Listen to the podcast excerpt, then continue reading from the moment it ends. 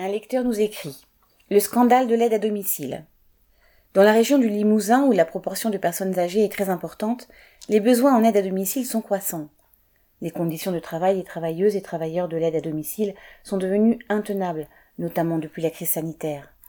Les salaires tournent autour du SMIC et, à l'exception des associations qui privilégient un peu plus les temps complets, les entreprises lucratives d'aide à domicile multiplient les contrats courts et les temps partiels. En octobre 2021, il y a bien eu une revalorisation des salaires, mais elle n'a concerné que les salariés des associations, pas les salariés des entreprises, ni les travailleurs rémunérés en chèque emploi service. Et cette augmentation a été subordonnée à l'ancienneté et au diplôme. Du coup, pour le même travail, les salaires sont extrêmement inégaux, ce qui aboutit au but recherché, la division entre les aides à domicile. Il y a un total manque de contrôle des aides publiques attribuées à ces entreprises lucratives qui réduisent sans cesse les temps d'intervention au domicile et accordent des défraiements dérisoires voire inexistants.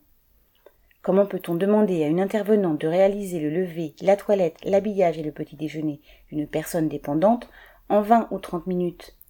Les salariés, souvent des femmes à temps partiel imposé, courent les petits contrats à droite, à gauche et cumulent les CDD dans plusieurs structures tandis que les retraités dépendants, les aides accordées ne, suffisant pas, réduisent de même les heures de prestation.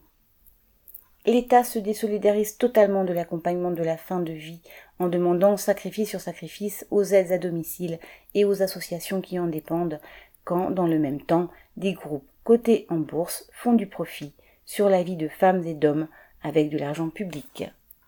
Un travailleur de l'aide à domicile révolté.